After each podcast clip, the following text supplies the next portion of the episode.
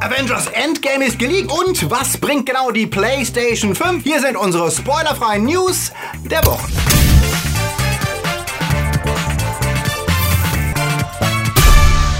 Die Themen der Woche. Krieg in Hollywood. Erfolgsdruck für das teuerste Game aller Zeiten. True Crime in Serie. Potters Welt wird erweitert.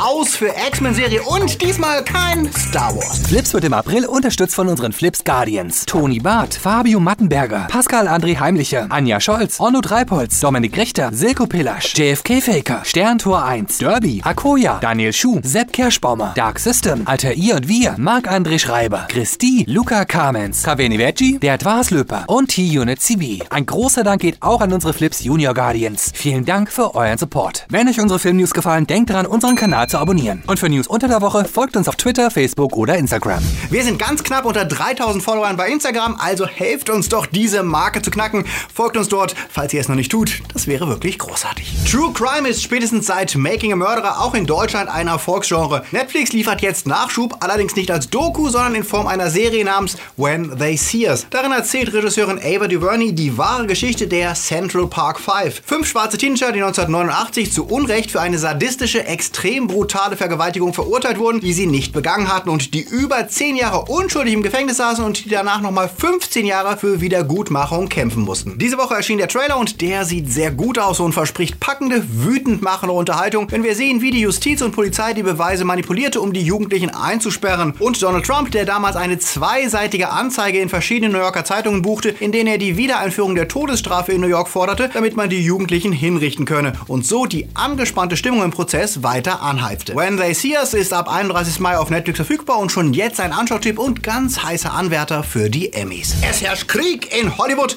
und hierzulande kriegt man davon kaum etwas mit, denn es geht um einen Krieg zwischen der Gewerkschaft der Autoren, der WGA und dem Zusammenschluss der Talentagenten der ATA. Die Autorenvertreter haben nämlich einen seit 1976 bestehenden Vertrag nicht verlängert und kämpfen jetzt um bessere Konditionen Konditionen für ihre Mitglieder, denn mit immer mehr Produktionen für Filmstudios, Fernsehsender, Streaminganbieter sind gute Drehbücher so gefragt wie nie zuvor. Und mit den Studios verhandelt die WGA auch rund alle drei Jahre neu. Und wenn es dort kracht, dann kann das weitreichende Folgen haben wie lange Streiks, die zum Teil schon dazu führten, dass Serien nicht weitergedreht werden konnten, weil es keine Drehbücher gab. Mit den Leuten, die den Drehbuchschreibern ihre Aufträge verschaffen und die Bezahlung aushandeln, den Agenten, gab es bisher seltener Krach. Doch da viele der Talentmanager-Agenturen in den letzten Jahren aufgekauft wurden und jetzt auf Gewinnmaximierung setzen und zum Teil eigene Produktionsfirmen betreiben, haben sich die Konditionen für die Autoren drastisch verschlechtert und diese können nicht mehr sicher sein, dass ihre Agenten wirklich den besten Deal für sie aushandeln. Das behauptet zumindest die WGA. Im Fokus stehen dabei sogenannte Package Deals, also wenn ein Studio eine neue Serie oder Film produzieren will, stellen Agenturen ihnen neben den Autoren auch gleich noch die Stars und Regisseure zusammen und vermitteln ihnen das als Bundle. Das gilt derzeit für 87% aller TV-Serien und die Agenturen kassieren Gebühren für diese Package Deals und das Geld geht den Künstlern verloren. Und zwar dauerhaft, denn die Packages werden pro Folge bezahlt und nicht einmalig. Das heißt, ein Talent Agent, der für eine Erfolgsserie wie How I Met Your Mother oder Two and a Half Men die Besetzung und Autoren vermittelt hat, kassiert jahrelang dafür Millionen. Die Autorenvertreter beklagen, dass diese Methoden den Agenten keinen Anreiz bieten, für ihre Klienten möglichst das meiste rauszuholen, wenn sie lieber die besten Package Deals verhandeln. Und wenn ein Studio dann noch den Agenten bzw. der Agentur selbst gehört, die mit sich selbst dann quasi verhandeln, bleiben die Interessen der Autoren angeblich ganz auf der Strecke. Die ATA bestreitet das alles und weigert sich, einen besseren Deal zu verhandeln.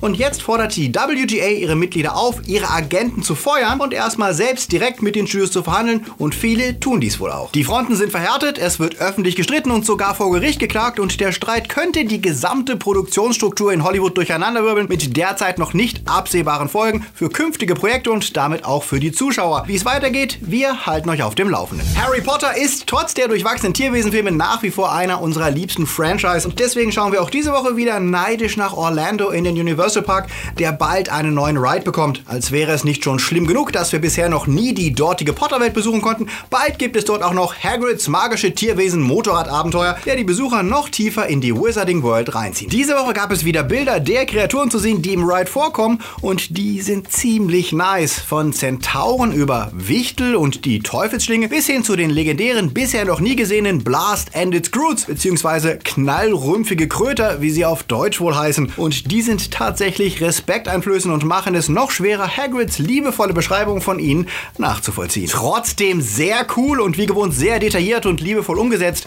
Im Juni eröffnet der Ride und falls ihr Potterhead seid und dann zufällig in Orlando Urlaub macht, fahrt eine Runde für uns mit. Spoiler! Nein, keine Angst, wir werden nichts von dem verraten, was diese Woche alles zu Avengers Endgame ins Netz geleakt ist. Und das war tatsächlich eine ganze Menge, denn zwischen all den Fantheorien und Fake-Trailern tauchen tatsächlich echte Bilder aus den ersten 20 Minuten des Films auf. War in lausiger Qualität, aber zweifellos echt. Und das Material bestätigte obendrein, dass wohl der französische Reddit-Schreiber, der neulich behauptete, er habe vor Wochen einen Rohschnitt des Films gesehen habe, keinen Bullshit erzählt hat. Denn vieles, was in dem geleakten Material zu sehen ist, deckt sich mit dem, was er behauptet hat, also bleibt von der Beschreibung weg. Ja, und auch mit vielen Vermutungen, die Fans seit einem Jahr in die Welt spekulierten. Klar, der Trailer gab uns ja auch einige Hinweise und jeder Honk weiß mittlerweile, dass irgendeine Form von Zeitreisen eine Rolle spielen wird. Alleine schon, weil sich Black Widows Frisur im Trailer ständig ändert. Aber die Details wollten die meisten dann doch nicht so genau wissen. Entsetzt war auch Marvel und Disney, die gar nicht so schnell hinterherkamen, die Leak-Videos löschen zu lassen, wie sie wieder hochgeladen wurden. Und ja, wer es partout will, der kann ein paar Szenen des Films vorab in mies gefilmter Handyqualität schauen,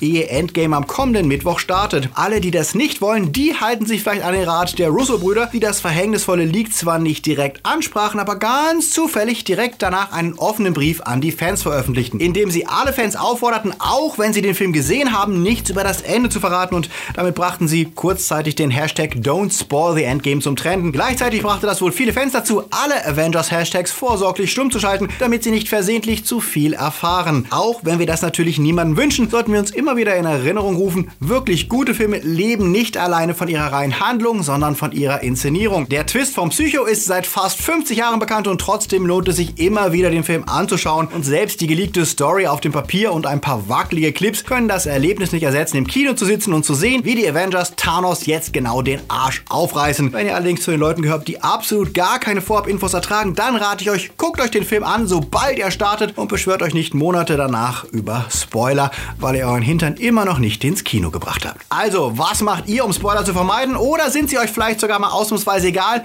Sagt es uns in den Kommentaren.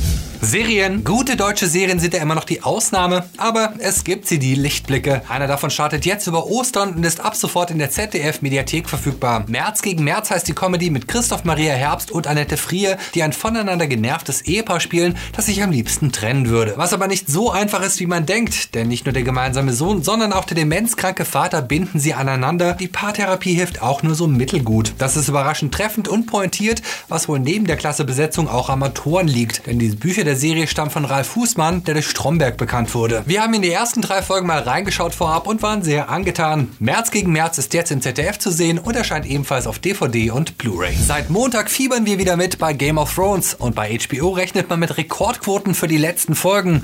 Doch gleichzeitig müssen sie ihre Marke auch schützen. Zum Beispiel gegen Präsident Trump, der hoffte, er könne den für ihn verheerenden Müller Report herunterspielen, indem er erneut ein Bild im Game of Thrones Style twittern ließ. Game over, die Demokraten hätten verloren, er sei von allem freigesprochen. HBO fand das wenig witzig und verbat sich zum wiederholten Male diese Vereinnahmung durch den Präsidenten. Und auch die Stars der Serie wie Macy Williams und Sophie Turner waren in der Vergangenheit schon not amused, wie ihre Twitter-Reaktionen zeigten. Die satirische Daily Show mit Trevor Noah reagierte mit ihrem ganz eigenen Meme, das den Report besser wiedergab. Es zitiert direkt den Mueller Report, nachdem Trump damals sagte, I'm fucked. Wir freuen uns dann mal auf die zweite Folge der achten Staffel und hoffen, dass zumindest in Westeros die Bösen das bekommen, was sie verdienen. Things Change, das hatten wir alle erwartet nach der Übernahme von Fox durch Disney und das geht schneller als gedacht. Diese Woche wurde bekannt, dass die im X-Men-Universum angesiedelte Serie The Gifted, die in Deutschland bei Six läuft, nach der zweiten Staffel abgesetzt wurde. Das kann mehrere Gründe haben. Trotz guter Kritiken und treuer Fans war die Serie kein